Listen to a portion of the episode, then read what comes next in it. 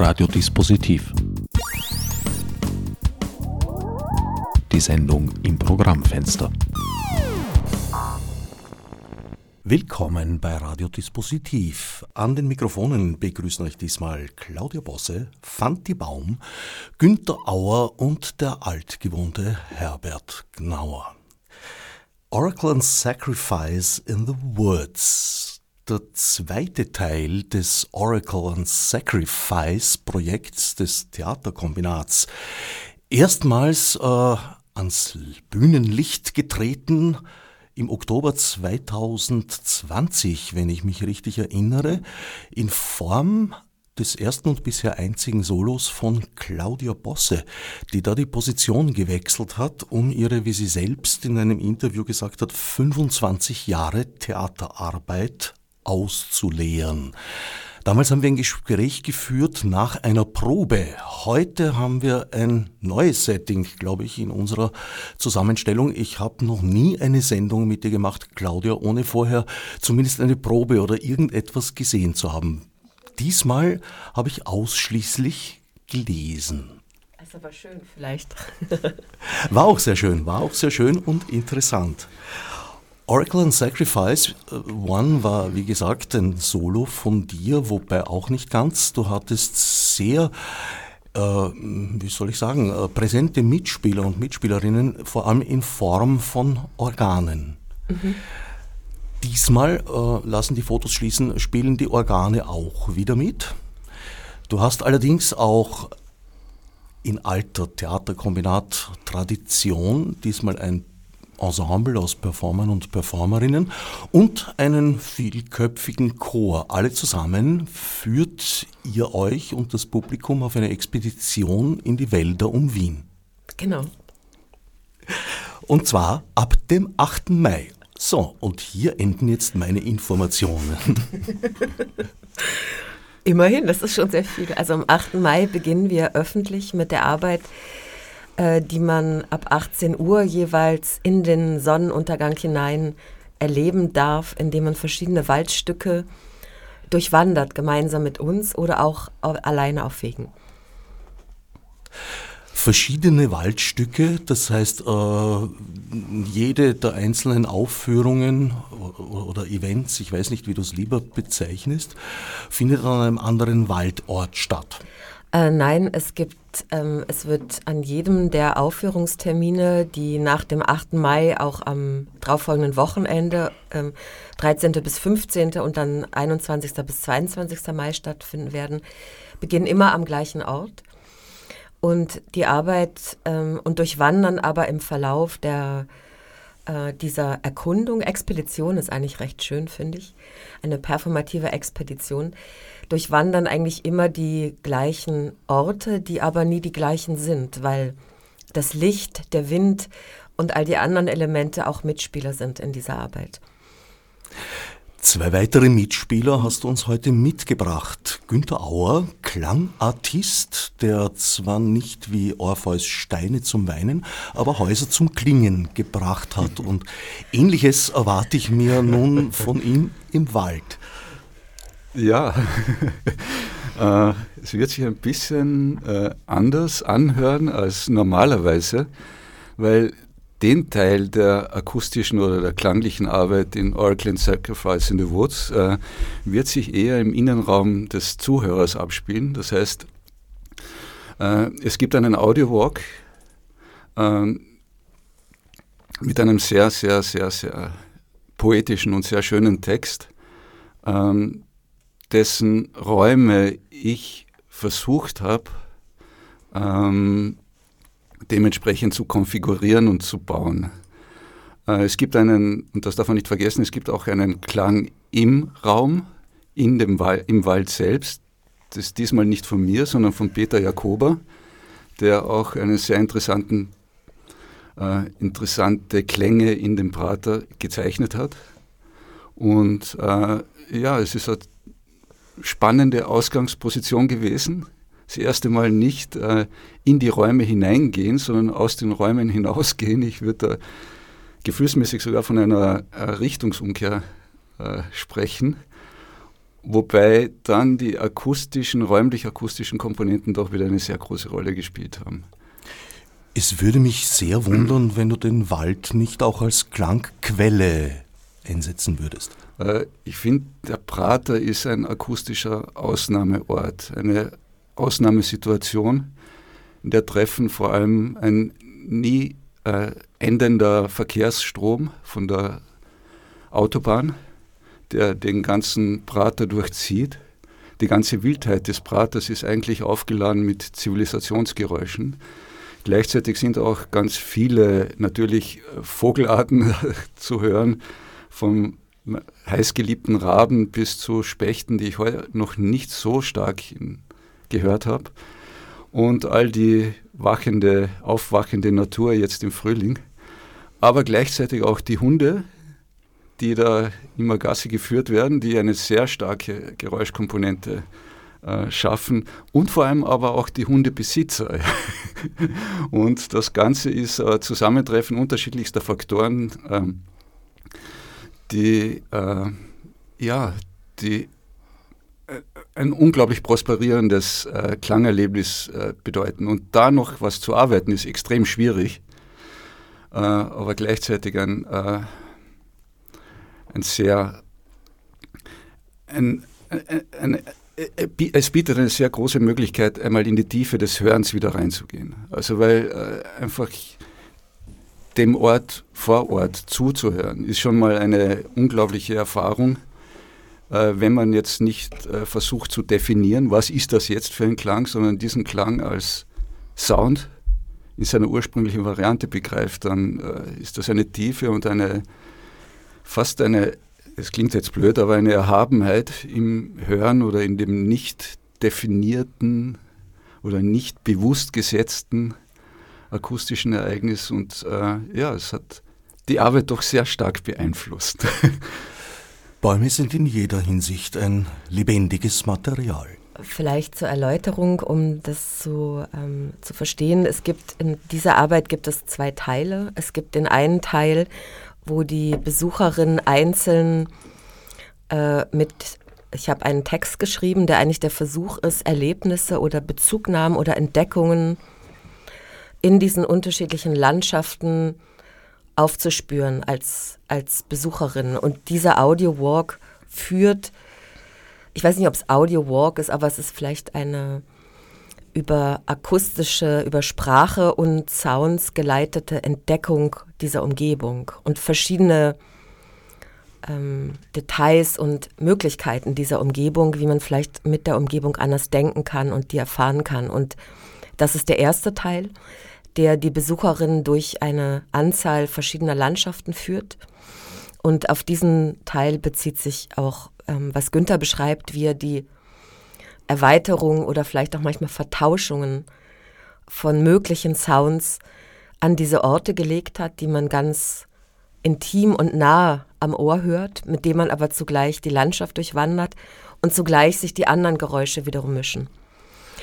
Der zweite Teil ist dann ähm, mit dem, äh, mit dem wirklich fantastischen äh, Chor, ein, ein ganz wundervolles Ensemble von sehr unterschiedlichen Menschen, die sich dieser Arbeit verschrieben haben und die sehr ähm, verschieden sind. Es sind alles Frauen, es sind wundervolle Frauen zwischen Anfang 20 bis äh, Ende 70, die mit ihren Körpern die unterschiedlichen Landschaften beleben oder auch aufrufen.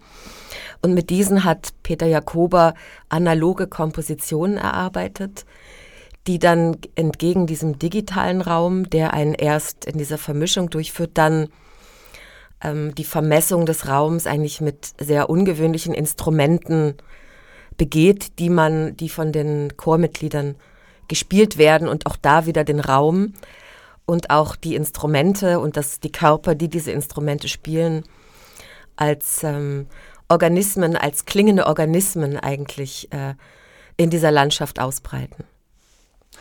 Das klingt wiederum nach einer Partitur, aber dazu kommen wir, hoffe ich doch, noch.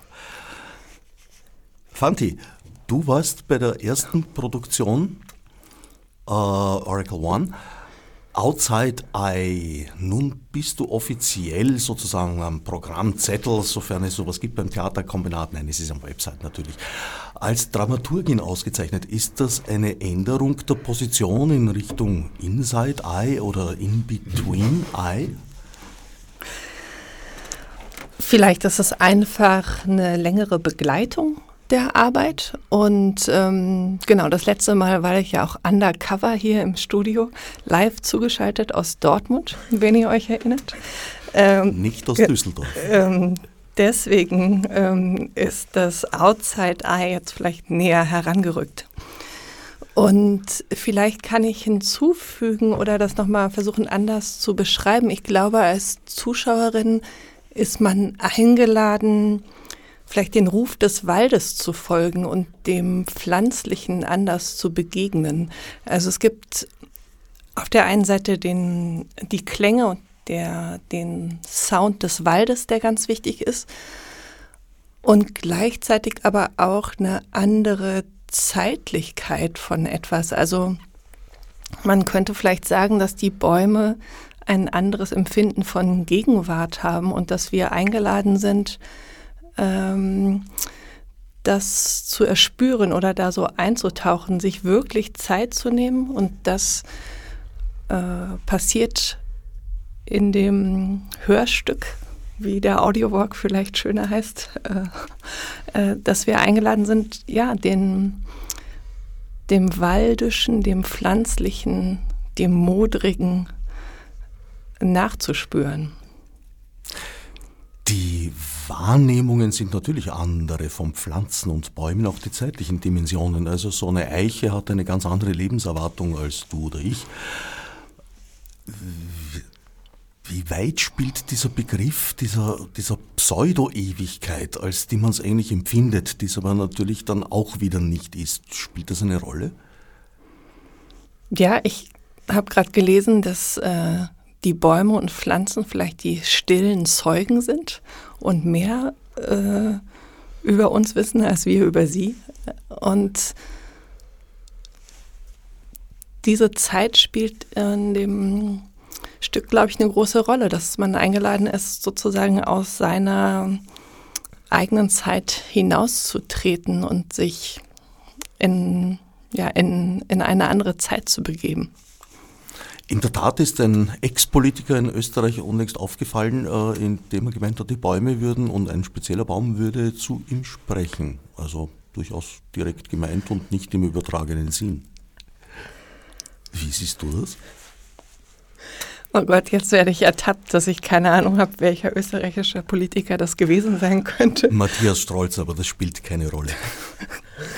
Jetzt bin ich genauso ratlos wie vorher. Also Eben. ich glaube, ähm, das ist eine wichtige Frage, die uns auch beschäftigt hat. Also gibt es ein Sprechen, das von allen Dingen ausgeht, die nicht, ähm, die nicht der Mensch sind? Und wie können wir dem zuhören? Und äh, das schließt ja irgendwie auch den, den Bogen nochmal zu äh, Günther Auer und Peter Jacobi. Was, was Jakober. hören Jakober, Entschuldigung. Ähm, was hören wir im Wald? Wie kann man was verstärken? Ähm, oder zurücknehmen? Was kommt da zusammen?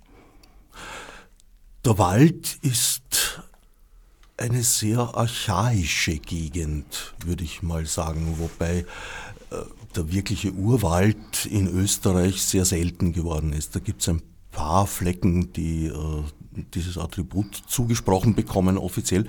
Der Prater gehört nicht dazu. Also es ist eine äh, Landschaft, die auch immer wieder bearbeitet, verändert, teils bewirtschaftet wurde und wird. Und der Bereich, in dem ihr euch da offenbar aufhaltet, ist überhaupt eine Schnittstelle mit der Stadt. Die Verkehrsader wird drüber geführt, Fußgänger, Erholungsgebiet, alles Mögliche, aber auch das Vergnügungsgebiet der Wurstelbrater ist nicht allzu weit. Alles das spielt, nehme ich an, bei euch eine Rolle. Na, es geht eigentlich eher um, also ich glaube, es geht doch ganz viel um Übergangsräume es ist, glaube ich, auch was, was Günther beschrieben hat, dass man manchmal dort auch Landschaften ausgesetzt ist, die eigentlich ein anderes Hören vermuten lassen.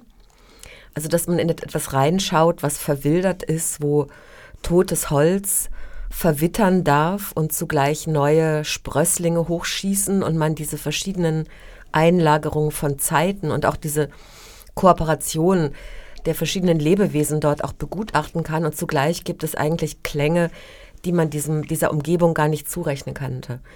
Und wir sind eigentlich im Bereich unterwegs, der noch Reste hat von den Auenwäldern, die ja seit der Donauregulierung 1871 dann äh, langsam vertrocknet sind und somit auch ihre Vegetation ändern. Und dadurch sind noch so Reste vorhanden, noch von den alten Schwarzpappeln und Silberpappeln, die da mal alle im viel größeren Umfang waren. Aber natürlich hat da der Mensch massiv eingegriffen.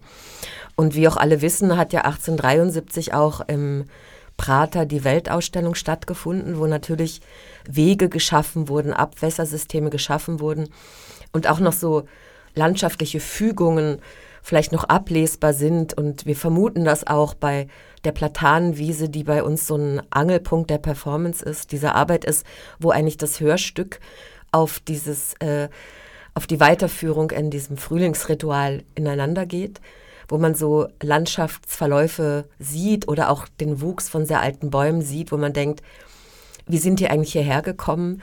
Welche Entitäten aus welchen Herkunftsländern versammeln sich ja eigentlich und haben diese Landschaft mitgestaltet. Und es ist natürlich eine vom Menschen eingewirkte Landschaft, aber das ist die Frage, welche Landschaft ist das nicht? Auch in tiefen Wäldern in Amazonien gibt es diese Kooperation zwischen den Wesenheiten und den äh, Gewächsen und zugleich der Kooperation mit den dort Lebenden.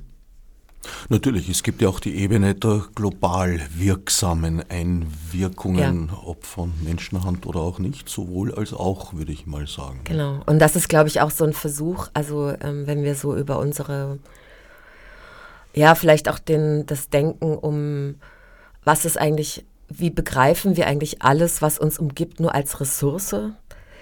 Oder aber ähm, begreifen wir, dass die ganze Umgebung ein sich permanent von verschiedenen Akteuren ähm, ähm, hergestelltes, komplexes Environment ist und eine Art von zu, eine Kooperation verschiedenster, die auch die Luft, die, die, die verschiedenen Insekten, die Gleichgewichte der Bakterien und die verschiedenen Ebenen eigentlich erst herstellen. Dass es eben kein totes, stabiles ist, sondern ein sehr sensibles, miteinander produzierendes und dass wir da vielleicht andere Denkweisen benötigen, um miteinander und mit den Dingen oder mit den Lebewesen zu denken und dass wir vielleicht von ihnen auch äh, andere Denkweisen lernen können. Orakel und Opferung, beides äh, vereinigt eigentlich im Bereich deiner mitspielenden Organe. Die Organe, haben wir beim letzten Mal erfahren, brauchen eine ganz besondere, sehr behutsame Behandlung, um das überhaupt leisten zu können, was du ihnen abverlangst. Ist das im Wald auch so? Bekommt ihr dort massierte Lungen, die bewegt werden? Sicherlich. Es gibt fliegende Herzen und massierte Lungen. Und auch wieder äh, zweite Häute aus Fettschicht? das fliegt durch den Wald. Es wird sich verbinden mit den Blättern und mit den Wurzeln. Der Balk fliegt durch den Wald. Ja. Also das äh, Ensemble vom letzten Mal ist zur Gänze auch wieder im Wald anzutreffen. Da muss man sich überraschen lassen. Mhm. Naja, wie gesagt, ich orakle hier ja nur. Nicht wahr? Das Opfer ist vergleichsweise gering, die Sendezeit. Und ich erbringe es freudig und gerne. Ich orakle weiter, dass äh, im Bereich der Klänge jetzt sowohl mitgebrachte als auch im Moment vorgefundene Klänge eine Rolle spielen. Das heißt, die Verarbeitung von Klängen, die gerade in diesem Moment stattfinden, sei es, dass sie von Performern, Performerinnen kommen, vom Chor oder auch vom Wald selbst. Ich kann jetzt nur von meinem Teil der äh, Klangarbeit im, bei Oracle und Sacrifice in the Woods sprechen. Äh, da gibt es für mich gar keinen großen Unterschied. Und ich habe äh, bei dieser Arbeit bin ich drauf, auf etwas draufgekommen, das, äh, oder ich habe mich wieder erinnert an etwas, das für mich am Anfang meiner kompositorischen Tätigkeit äh, so eine entscheidende Rolle gespielt hat, war, war das, meine Vorstellung war immer aus einem, aus einem, aus einem Ganzen, aus dem einen reinzugreifen und etwas zu manifestieren, beziehungsweise etwas zu skulptieren, etwas rauszuhauen und ihm Gestalt zu geben. Und das große Ganze war für mich oder ist für mich immer das Rauschen. Das äh, Rauschen der gesamten Frequenzen und eine, eine Materialisierung, vielleicht eine Form, eine Formgebung, die, äh, die jetzt in erster Linie mal nicht äh, ein Signal haben muss oder ein Zeichen haben muss oder eine Bedeutung haben muss, sondern eine, eine Bewegung ist, die eine Bewegung ist und nicht mehr. Und äh, das hat mir eben diese Praterlandschaft wieder mal unglaublich stark in Erinnerung gebracht. Diese, diese unglaubliche Vielfalt von Dingen und jetzt einmal beurteilungsfrei. Der Verkehr ist da, man könnte jetzt sagen, oh, furchtbar, diese Zivilisationsgeräusche und äh, mal diese, schöne, diese schönen Waldgeräusche, die da irgendwann mal verloren gehen. Es ist alles da. Und äh, dieses Zugeben von Klang war dann nicht so äh, die Überlegung, was passt denn jetzt noch dazu oder was, gegen was kann ich denn jetzt anrennen? Sondern einfach die, die Vorstellung der, der Vielfalt oder diese, diese unglaublichen Strukturen, die sich da ergeben, wenn, wenn man Vögel, Hunde, Menschen, Verkehr, wenn man das alles hört und äh, es dann als, als Teil von sich selbst begreift. Das klingt jetzt ein bisschen vielleicht, äh, da müsste man länger darüber reden, aber es ist so ein, äh, ich, ich, sehe das eher als Austausch, also nicht als Hinzugeben oder Wegnehmen, sondern als, als Austausch eines Momentes des Hörens. Was eh sehr schwierig ist, weil äh, das Komponieren immer ein bewusster Akt ist und das Setzen von Klängen immer ein bewusster Akt ist, aber man kann sich, man kann sich schon sehr zurücknehmen und äh, einmal hören, zuhören und ihm zuhören oder das Hören schafft dann was. Also vielleicht sehe ich es so. Aber jedenfalls ist es eine Mischung aus äh, vorgefertigtem Material und dem, was gerade im Augenblick passiert? Äh,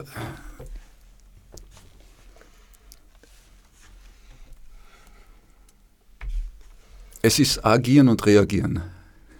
Ich würde das jetzt nicht so auf vorgefertigtes Material äh, mich festlegen wollen, weil äh, das heißt immer, ich habe dann einen, einen, einen, Gedanken, den hole ich da rein und den bringe ich dann so, den setze ich dann so rein. Es ist in, der, in, in dieser kompositorischen Arbeit, die wirklich eine, eine, eine zurückgenommene Art ist, die aber wieder unglaublich viele Soundtracks unter sich hat, also wieder mal, keine Ahnung was, äh, ja, über 100 Spuren äh, hört man die nicht. Ja? Und das, das ist aber so diese Großartigkeit. Aber dies, dieses, ich habe dann keine Idee und es hat sich auch oft verändert in der Arbeit, weil das Hören sich verändert hat, weil sich das Hören im, im Moment des Vorortseins verändert hat. Und weißt du, was total irre für mich war, ist die Veränderung des Klanges vor Ort innerhalb von einer Woche.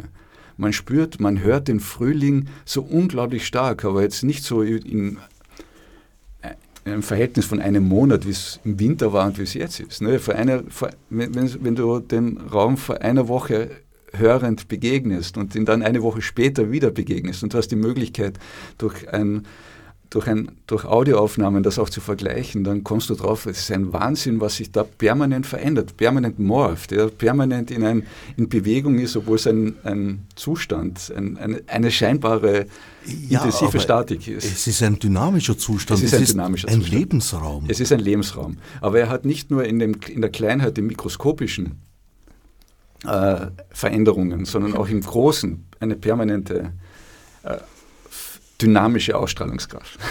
Du hast uns ein Klangbeispiel mitgebracht, ein paar deiner 100 Spuren. Ja. Äh, in welchem Verhältnis befindet sich das dazu? Oder vielleicht hören wir zuerst hinein und ja. äh, reden dann weiter. Zusammenleben.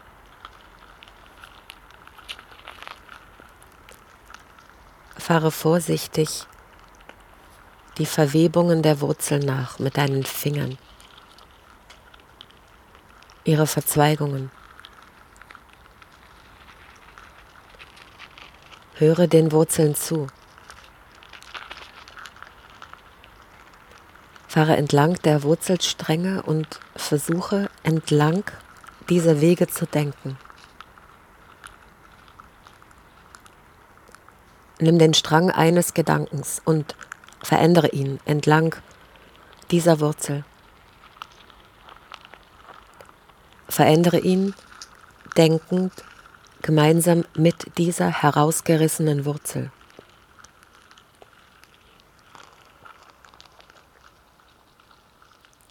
Stell dir vor, du lebst in diesen Wurzeln. Stell dir vor, ihre Verläufe sind deine Stadt.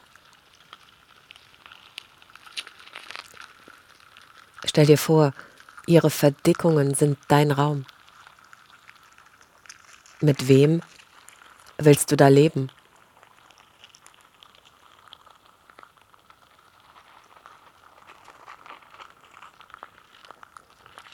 Mit wem willst du die Wege teilen?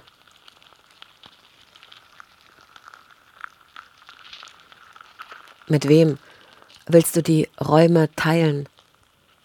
Mit wem?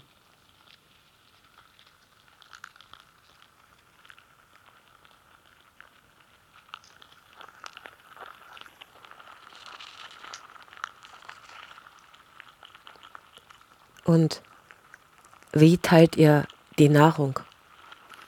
Gibt es Besitz?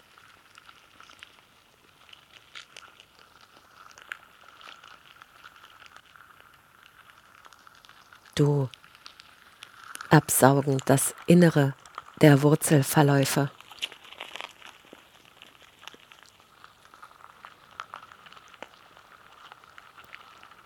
Bewege dich entlang dieses herausgerissenen Baumes. Geh auf ihm oder neben ihm. Bis du zu dem abgeschnittenen Baum links von ihm kommst, aus dem aus Trotz gegen die Beschneidung Äste wachsen. Es ist ein heiliger Ort. Was haben wir da gehört? Das ist die, ähm, es ist eine der Stationen von dem Text, den ich entwickelt habe für diese Landschaft, wo es genau um das, was wir vorher versucht haben zu beschreiben, um verschiedene Bezugnahmen oder Möglichkeiten sind, mit diesen Ereignissen, die sich dort auffinden lassen, ja, vielleicht andere Denkweisen oder Erfahrungen auch des eigenen Körpers zu machen. Und dieser Text oder dieses Hören bezieht sich auf einen gewaltigen Stamm, der herausgerissen worden ist, der offen liegt, wo man in die Wurzelverläufe hineinblicken kann. Und für diesen Ort, dieser, dieses Hörstück mit den Sounds und dem Gesagten, versucht eine Beziehung zu diesem Ort herzustellen. Und das ist eine von 13 Stationen, die es gibt, oder 13 Orten vielleicht, die unterschiedliche mythologische oder auch ähm, fiktive, poetische ähm, Spekulationen begehen. Es ist also eine Art Stationentheater. Um Gottes Auf Willen. gar keinen Fall. Nein. Es ist ein Wegetheater. Es ist gar kein Theater. Es ist ein Kombinattheater. Nein, es ist, ähm, ich weiß nicht, Fanti, du hast vielleicht eine hübschere Benennung für mich. Also es ist auf, auf um Gottes Willen kein Stationentheater, sondern das ist ähm, ja eine, eine Expedition durch Landschaften, wo man vielleicht Vorschläge bekommt, bestimmte Details oder Gegebenheiten anders zu betrachten und in diese Details, die auch manchmal auf so einer mikroskopischen oder auch makroskopischen Ebene liegen, sind, ähm, sind auch Körper der Performerin eingewoben. Also es gibt eine Verbindung, aber es geht eigentlich vielmehr darum, wie der einzelne Besucher sich in sich und in die Landschaft begibt, eingeladen über das Gehörte und über das Gesehene, wie sich das verknüpfen lässt. Ich habe ja vorhin schon versucht zu sagen, dass es die Einladung ist, dem Ruf des Waldes zu folgen. Und der möchte halt manchmal auch, dass man kurz äh, verweilt an bestimmten Stationen und Momenten. Vielleicht können wir aber auch noch mal auf den zweiten Teil zu sprechen kommen, wo sich eigentlich auch auf der schon angesprochenen Plantanwiese eine ganz interessante Transformation ereignet. Also in der ersten Stunde bin ich folge ich den Ruf des Waldes, bin mit der Natur verbunden, tauche da in etwas ein, erarbeite mir vielleicht auch so eine andere oder eine absichtliche Langsamkeit und dann ähm, weicht diese Stimme, die mich äh, irgendwie da durchnavigiert hat, aber eigentlich äh, von mir und ich bin eingeladen, den, die Landschaft nochmal ganz anders zu betrachten. Und da kommt auch der Chor äh, nochmal ganz anders ins Spiel. Äh, und es gibt vielleicht sowas wie so transkorporale oder äh, Begegnungen zwischen Körper und Pflanzen, die es dazu beobachten gibt und den man dann ähm, ja, wo, wo eigentlich sich auch so der Beobachtungsmodus des, der Zuschauerin verdreht. Inwiefern? Weil gleichzeitig auch eine Ruhe eintritt. Äh, ich bin darauf verwiesen, ja, dem, was ich sehe und höre, nochmal anders äh, nachzugehen oder äh, es zu erforschen und zu bewerten? Nee, zu bewerten zu erleben. nie. zu bewerten nie. Ja, wie sollten das?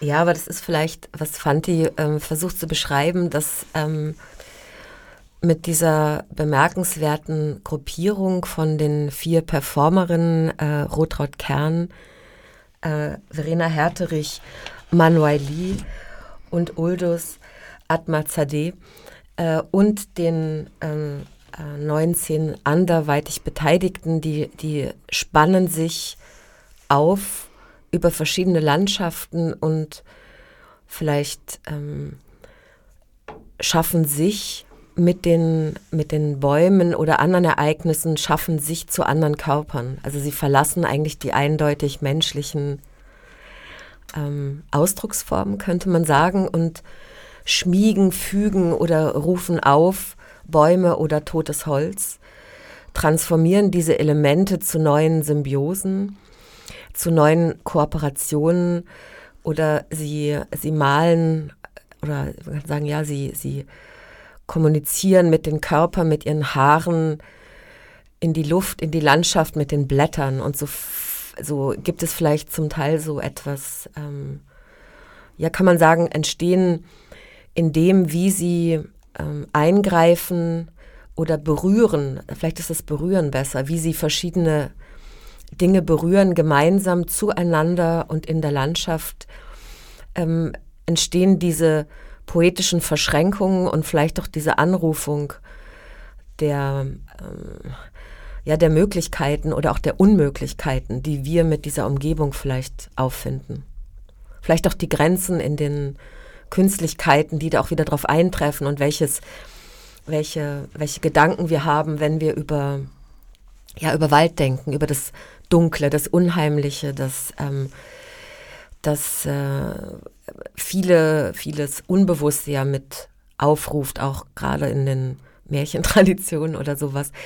Und das ganze Stück endet dann in einem chorischen Verschwinden, kann man fast sagen, mit Klängen im Wald und endet in der Dunkelheit. Also es geht wirklich über in die Dunkelheit und diesen, dieses Dunkle auch vielleicht von uns mit dieser Umgebung.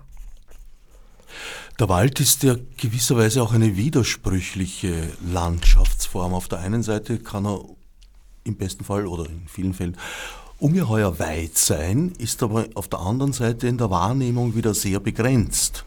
Also in der optischen Wahrnehmung vor allem, es ist ja sprichwörtlich, den Wald vor lauter Bäumen nicht zu sehen. Ja, aber das ist, glaube ich, genau das Wunderschöne, weil dann diese Staffelung von Ereignissen, es hat eigentlich sehr viel damit zu tun, wie ich vielleicht auch Raum immer gedacht habe in meinen Arbeiten, weil es, man ist immer, es ist immer ein Inmitten.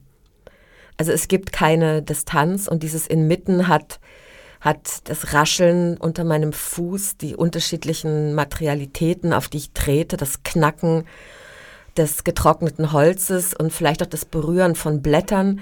Und zugleich weiß ich aber, ich befinde mich in einer bestimmten Ausmaß von Raum wo, wo Dinge erscheinen. Und das Schöne ist auch mit diesem Raum, dass dieser Raum ist, ähm, wir haben uns für bestimmte Ausschnitte entschieden, aber dieser Raum ist auch nicht kontrollierbar. Da passieren permanent auch andere Ereignisse, Alltagsereignisse, die quasi mit dem mit dieser Gestimmtheit dieses Waldstücks zusammenhängen, wofür er sonst vorgesehen ist, auch für Wienerinnen und Wiener. Und dieses Aufeinandertreffen oder diese, sagen wir auch manchmal auch sehr in einer großen ähm, Schönheit, ähm, absurden Begegnungen, die da stattfinden, finde ich, haben so eine Qualität auch der Übergänge, was so eine künstlerische Arbeit mit so einer Umgebung leisten kann, dass es mögliche Übergänge gibt in eine andere Art von Wirklichkeit und zugleich die, ähm, die Wirklichkeiten, die dort eingeschrieben sind in dem Ort, es immer wieder durchtrennen oder immer wieder auch eine andere Ebene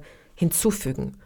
Also somit bleibt es immer sehr im Moment und zugleich verweist es vielleicht auf andere Möglichkeiten oder andere, ja, vielleicht auch poetische Verzweigungen, die vielleicht auch was mit einem, ich wage es mal zu sagen, einen, einen radikalen anderen Denken äh, unserer Gesellschaft und auch von politischen Zusammenhängen verweist, ohne das explizit zu tun, sondern eigentlich, wie man mit den einzelnen Dingen, die dort anzutreffen sind, umgeht die archaischen Aspekte oder vielleicht besser gesagt das Vorhandensein der archaischen Aspekte liegt auf der Hand. Äh, wo seht ihr die Bedeutung von Opfer und Orakel in unserer Gegenwart?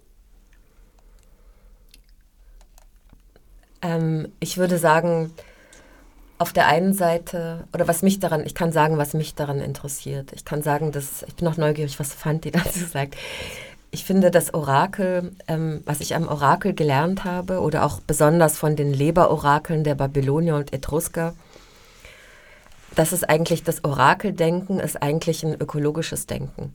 Es ist ein, ähm, ein Umgebungsdenken, das in, im eigenen Körper oder im Körper äh, die Zukunft zu lesen ist und dass wir aber eine bestimmte Art von Wissen auch verloren haben und dass diese Vorgänge, dass jemand äh, die Nacht nicht aß, dann ein Tier geopfert hat in einer ganz bestimmten Weise und dann am, wenn die Sonnenstrahlen kamen, dass die über die Sonnenstrahlen, die auf die Organe auftrafen, man den Willen der Götter lesen konnte. Also es gab einen Zusammenhang von einem innerhalb des Körpers mit den Sonnenstrahlen, die etwas berühren. Und, und das aber, ähm, wenn wir, das ist vielleicht auch was, was Fanti meinte mit dieser Zeit, wenn wir einen Baum genauer anschauen, können wir was über seine Vergangenheit und seine Zukunft erfahren. Und dass wir eigentlich dieses ähm, Verstehen, was eigentlich bereits vorhanden ist, auch in, in mikroskopischen Prozessen, wie verloren haben oder Dinge nicht sehen wollen, weil wir immer Experten dafür brauchen, die uns Prognosen machen, die eigentlich ja häufig nur andere grafische Darstellungen von Orakeln sind, die aber damit auch unsere Gegenwart verändern. Und insofern finde ich diesen Blick auf nicht eindeutige, auf, auf, auf Organe oder auch ähm, Ereignisse, die wir nicht, die, die eine Schrift haben, die wir lesen können, aber wo die Schrift nicht eindeutig ist, gerade für eine künstlerische Praxis und, und auch ein Denken in unserer Zeit wesentlich. Das wäre das eine Mal zum Orakel, aber ich glaube, Fanti wollte dem was hinzufügen. Ja, vielleicht könnte man auch sagen, dass in unserer verwalteten Welt das irgendwie auch eine Möglichkeit eröffnet oder einen, einen Weg zeigt, sich auf das Unerwartete der Prophezeiung zu verlassen. Also dass es einen, ähm, äh, dass wir das uns erstmal wieder aneignen müssen oder irgendeine Offenheit dafür erlernen oder da was etwas verlernen müssen, um in ungewissen Zeiten äh, ja, dem Unerwarteten trotzdem mit Offenheit zu begegnen. Und wenn das sozusagen äh, mit der Prophezeiung, mit der es dann mythologisch immer schon verknüpft war, wenn man das sozusagen irgendwie so aushält oder mithält. Das ist interessant, weil, weil das eine ist ja sozusagen dieses Aushalten des Unerwarteten und zugleich aber, glaube ich, gibt es ja ein Wissen, also das, das glaube ich, ähm, wenn man Aufmerksamkeit schenkt und Zeit den Dingen, kann man von den, von den Dingen was lernen. Und dass, und dass dieses Wissen, dass wir diese Zeit nicht haben, sondern häufig dieses Wissen als zusammengefasste Information haben wollen und damit auch ganz viel Wissen verlieren über unsere Körper, über unsere Umgebung. Und ich glaube, diese Form des äh, dem eigenen Vermuten auch zu vertrauen, wie man auf die Dinge schaut, finde ich eine ganz interessante Qualität auch wieder eines Empowerments und einer Aneignung die diese verwaltete Welt, was ich einen sehr schönen Ausdruck finde, die auch verwaltet, was, was wertes und was unwertes Wissen ist, in irgendeiner Weise zu, zu durchmischen und in Frage zu stellen. Und vielleicht das andere, was du gefragt hast von dem Opfer, ähm, finde ich vielleicht ähm, den Vorgang interessant, zu, davon auszugehen, zu sagen, ähm, es gibt zwei Perspektiven aus, aus, an das Opfer, also auf das Opfer. Und das eine kann man sagen, es nimmt etwas aus einem Zusammenhang einer Gemeinschaft und macht einen, einen, einen, sag ich mal, etwas, was keinen, keinen besonderen Status hat, aufgrund der Konzentration einer, eines Kollektivs, einer Gruppe zu einem Besonderen. Und dieses Besondere, es wird herausgehoben über eine gemeinsame Praxis und dieses Besondere dann verweist auf etwas anderes verweist auf einen Übergangsstatus auch dieses Kollektivs und dieser Gesellschaft. Das wäre jetzt der eine Aspekt. Und der andere Aspekt könnte man sagen, dass das Opfer, ähm, das ist dann, das kann man hinterfragen, wie man dazu steht. Ich habe da vielleicht auch nicht keine eindeutige Meinung dazu und das ist vielleicht so die so klassische, vielleicht äh, René Girard, zu sagen, okay, dieses Opfer oder diese Gewalt, die als Kollektiv ausgeübt wird an etwas, hat die Möglichkeit, Gewalt zu katalysieren in einer Gesellschaft. Also nicht sie komplett abzuschaffen, aber die Veralltäglichung von Gewalt in diesem Zusammenhang an etwas festzumachen. Und das sind so zwei mögliche Perspektiven, da könnte man auch sehr lange weiter drüber sprechen. Und ähm, auch zu überlegen, was das vielleicht bedeutet in einer Welt, wo, wo ich den Eindruck habe, in der es auf einer ganz anderen Ebene so viele Opfer gibt, wie noch nie, aber auch als eine Selbstbeschreibung. Und was bedeutet das eigentlich? Mit wie noch nie bin ich sehr, sehr vorsichtig, aber ja. Äh, wahrscheinlich. Wir leben in einer Welt, die gerade jetzt eben äh, eigentlich eines der Hauptthemen des Theaterkombinats, nämlich die Bedrohung, sehr stark fühlbar macht und erleben lässt. Ja, oder sagen wir es vielleicht die Form von, ähm, wie gehen wir mit Formen von Gewalt um? Von medialisierter Gewalt, von anderen Formen von Gewalt. Und ich glaube, wir können die Gewalt als Gewalt nie, äh, nie komplett abschaffen. Die Frage ist, welche Formen von Gewalt es gibt und werden sie äh, vielleicht erfahrbar oder handhabbar von einer Gesellschaft und sie werden vielleicht möglich, in was anderes zu, zu übersetzen.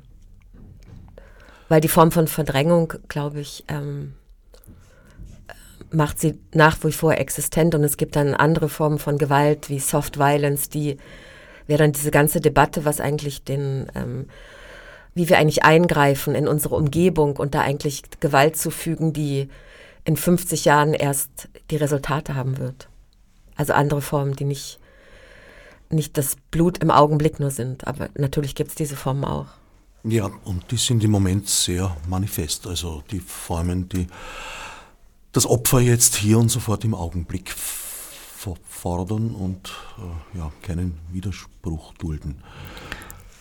Ich habe vielleicht noch mal eine andere Frage an Claudia. Ist das so eine Beobachtung, von der ich gar nicht so richtig weiß, äh, wie bewusst du das setzt oder damit umgehst. Ich habe mich gefragt, ob es sowas wie das Weibliche der Ökologie gibt oder ähm, wie das in deiner Arbeit eingeschrieben ist. Ähm, am Anfang gibt es, äh, oder auch schon vom Der letzte Satz des Solos ist, wie lange wird Gaia uns noch tragen? Äh, dann gibt es jetzt die Mädchenbäume, Artemis, die Nymphe. Ähm, all das sind ähm, ja vielleicht auch so weibliche Mythologien. Es gibt den Chor der Mädchen und Frauen, ähm, die da alle da sind. Es heißt einmal, dass die Wurzeln die Verflechtungen der Wurzeln so lang reichen, dass es der halbe Weg bis zur Venus ist. Also es gibt sozusagen so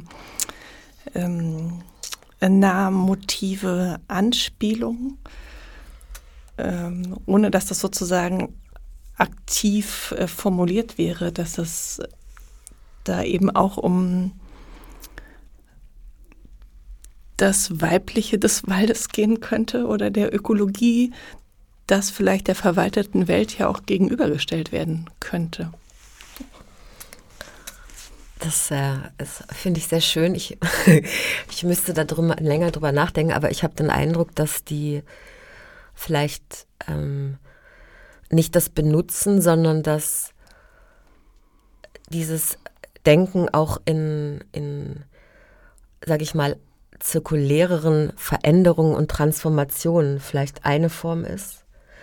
Und dass dieses, ähm, dieses Geben und Nehmen als, als Nähren und, und ähm, mit Bedacht auch behüten oder verändern vielleicht was mit dieser anderen Form von Ökologie zu tun hat, die nicht einfach nur als System eines, eines äh, einer Ausbeutung, einer, Ex einer Extraktion, einer Exploration zu tun hat, sondern äh, vielleicht möglich denken will, dass es, dass man mit den Dingen in diesem, äh, in dieser Verknüpfung andere Wesen des, äh, andere Weisen des, des Seins und Lebens haben kann. Und würde ich, würde ich sagen, wo ich unbedingt sagen würde, auch wenn wir das Prinzip Gaia nehmen, ist es generell ein anderes Prinzip, sondern es ist das Denken in in komplexen Zusammenhängen und auch der Fähigkeit, dass ein Organismus wie Gaia Wege findet, auch mit Katastrophen umzugehen und sie wieder umzuwenden in vielleicht anderes. Der Anblick von rohem Fleisch, jetzt hätte ich was gesagt, nacktem Fleisch, und das ist eigentlich fast eine Form von Nacktheit natürlich, eine sehr extreme Form von Nacktheit und der Anblick insbesondere auch von Organen jetzt außerhalb von Zusammenhängen mit äh, Lebensmitteln, also im Supermarkt, in der Kochsendung oder auf dem Teller, hat etwas einerseits Anstößiges, für viele Leute Ekelerregendes, etwas Gewalterzählendes, Beinhaltendes und Erschreckendes, mit einem Wort ein Tabu. Auch das hat sich in den letzten zwei Jahren äh, massiv verändert. Also äh, ganz besonders seit natürlich ein Krieg mal wieder, muss ich sagen. Es ist nicht der erste Krieg in unmittelbarer Nachbarschaft äh, seit 1945, weil Belgrad äh, näher liegt als Lviv, was jetzt überhaupt keine Wertung sein soll, aber so in der Wahrnehmung doch interessant ist. Äh, wie weit hat das dich oder euch beeinflusst in der Arbeit? Ähm, das ist eine komplexe Frage, weil ich habe einerseits den, ähm, es ist immer interessant, oder wenn wir die Organe anschauen, wir können äh, Tiere töten, weil wir ein leckeres Steak haben wollen, aber wenn wir uns mal die, die eigentlich ähm, das Zusammenfallen und Ausbreiten einer Lunge anschauen, sind wir erschreckt. Oder zugleich wird dieses konkrete Fleisch fast wieder abstrakt, weil es für uns so unvorstellbar ist, wie es eigentlich aufgebaut ist, wie die Texturen sind, wie es sich, wie es sich aufblasen lässt oder zusammenfällt. Und das ist, glaube ich, hat sehr viel damit zu tun, ähm, für mich, wie gesellschaftliche Zusammenhänge auf welchen Ebenen Akzeptanzen schaffen. Und die Form ähm, und mich aber zu lehren, dass meine Tabus, dass ich die Möglichkeit habe, und das ist, glaube ich, immer für mich häufig eine Quelle gewesen, zu begreifen, dass unsere Tabus ähm, keine sehr mit der Zeit und ihren, ihren Medialisierungen zu tun haben. Und dass es in anderer Zeit andere Tabus gab und dass es aber eine übliche Praxis war, die Leber eines Tieres anzuschauen, wo man die ganze, das, sag ich mal, die, den Kosmos, die Kosmologie eingetragen hat, dass es diese Übertragung gab.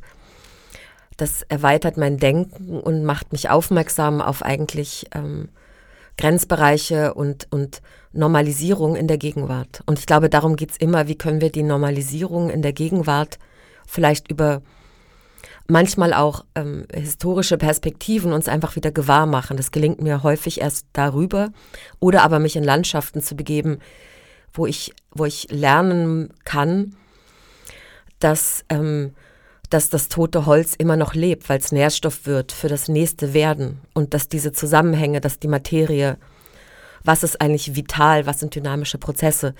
Wenn wir jetzt zu dem Krieg oder zu den Kriegen die ähm, Günther hat in der Erschütterung über den Ukraine-Krieg mir erzählt, ich war nicht dabei, dass er einfach ähm, die ganze Liste der Kriege, die zumindest auf Wikipedia verzeichnet sind, einfach mal gelesen hat, um einfach sich gewahr zu machen, dass es eigentlich immer Krieg gibt und Krieg gab. Was wir gerne vergessen möchten und dem hinzuzufügen vielleicht, das ist eine sehr persönliche Sache, vielleicht ist es auch nicht so wichtig, aber dass ähm, der Jugoslawienkrieg, wo extreme Verluste in Kauf genommen wurden, die Situation in Syrien, wo ganze Städte platt gemacht wurden nach, ähm, nach, mit grausamen Strategien und all die anderen kriegerischen Konflikte auf unserem Planeten, dass dann vielleicht doch, ähm, sage ich mal, die eigene, also ich muss sagen, meine Imagination, dass der Kalte Krieg vorüber sei, was ich irgendwie dachte, also ziemlich naiv natürlich, aber dass quasi das ganze Narrativ ab 1990 sich eigentlich über diesen Konflikt gekippt hat. Und ich es erstaunlich finde und sehr bedauerlich, dass die einzige Möglichkeit ist, auf Angriff wieder mit Gegenangriff oder Verteidigung zu reagieren. Das finde ich ein ein Motiv, was mich zutiefst erschüttert und auch zutiefst erschüttert, dass die einzigen Konsequenzen sind, dass die militärischen Budgets in die Höhe schnellen und wir eigentlich in eigentlich vergessenen alten Systemen wieder ankommen. Das finde ich unfassbar und auch erschreckend und denke mir immer, gibt es nicht andere, gäbe es nicht andere Weisen, diese Angriffe woanders hinzuleiten, als nur wieder mit Gegenwert zu reagieren. Und das ist aber, glaube ich, vielleicht die Form des, der weiblichen Ökologie, der Form des Denkens, was auf was reagiert. Nun ja, also den Wunsch hätte ich natürlich auch, aber mir fiele eigentlich kein Weg ein. Ich glaube, das übersteigt jetzt vielleicht die Dauer der Sendung und vielleicht auch das Thema, aber ich glaube, dass die, die Einheitlichkeit von dass Angriff sofort Verteidigung bedeutet, dass vielleicht an diesem System, an unserer Welt und was vielleicht ein System ist, das vielleicht, sagen wir mal, vielleicht ist das ein System von 3000 Jahren Geschichte und gemessen an unserem Planeten ist das ein Furz an der, an der Geschichte unseres Planeten und vielleicht sind wir in der Lage, nach diesen 3000, vielleicht sind es auch mehr Jahre dieser Auseinandersetzung, andere Strategien zu lernen. Nun ja, ich würde sagen, der Ansatz ist dort, dass es äh, wünschenswert gewesen wäre, wenn das gelernt worden wäre, was wir alle gehofft haben, aber eigentlich eh nicht wirklich daran geglaubt haben, weil das eine ähnliche Situation eintreten kann, war in Wahrheit schon immer irgendwo bewusst, aber halt verdrängt. Ja, und in dem Fall auch seit 2014 ja total präsent. Aller spätestens, ja. Mhm in Wahrheit. Vielleicht verweist das irgendwie auch nochmal auf ähm, die Auseinandersetzung damit begleitet ja vielleicht auch deine Arbeit, oder? Also die Katastrophen, äh, äh, der Katastrophenzyklus, die Tragödienproduzenten, ähm, ja, da muss ich jetzt irgendwie nochmal so hindenken, um vielleicht die letzte Kurve zu nehmen. äh, ich habe irgendwie gehört, es geht auch um 25 Jahre Theaterkombinat in dieser Sendung. Äh, dafür bleiben jetzt noch fünf Minuten oder nur noch zwei. Ähm, Du hast recht. Höchste Zeit, das anzusprechen. 25 Jahre Theaterkombinat, deren, denen die letzte Sendeminute gewidmet sei. Das würde ich sagen, das, das ist, ein, würde ich sagen, ein ideales Format, weil nämlich Fanti zugleich auch Mitherausgeberin ist des, ähm, der Publikation, die im Alexander Verlag äh, in der Reihe zum postdramatischen Theater über die 25 Jahre dieser Praxis erscheinen wird. Und heißt äh, Claudia Bosse kein Theater, alles möglich. So ist es jedenfalls gerade angekündigt. Es äh, das äh, wundervolle Buch erscheint im Sommer diesen Jahres und versucht, und das ist wirklich auch äh, so herausfordernd wie äh, aufregend, nochmal durch all diese Jahre und durch die künstlerische Praxis des Theaterkombinats und der von Claudia Bosse zu gehen oder sich so durchzuwühlen durch Material und ähm, äh, ja, alles möglich.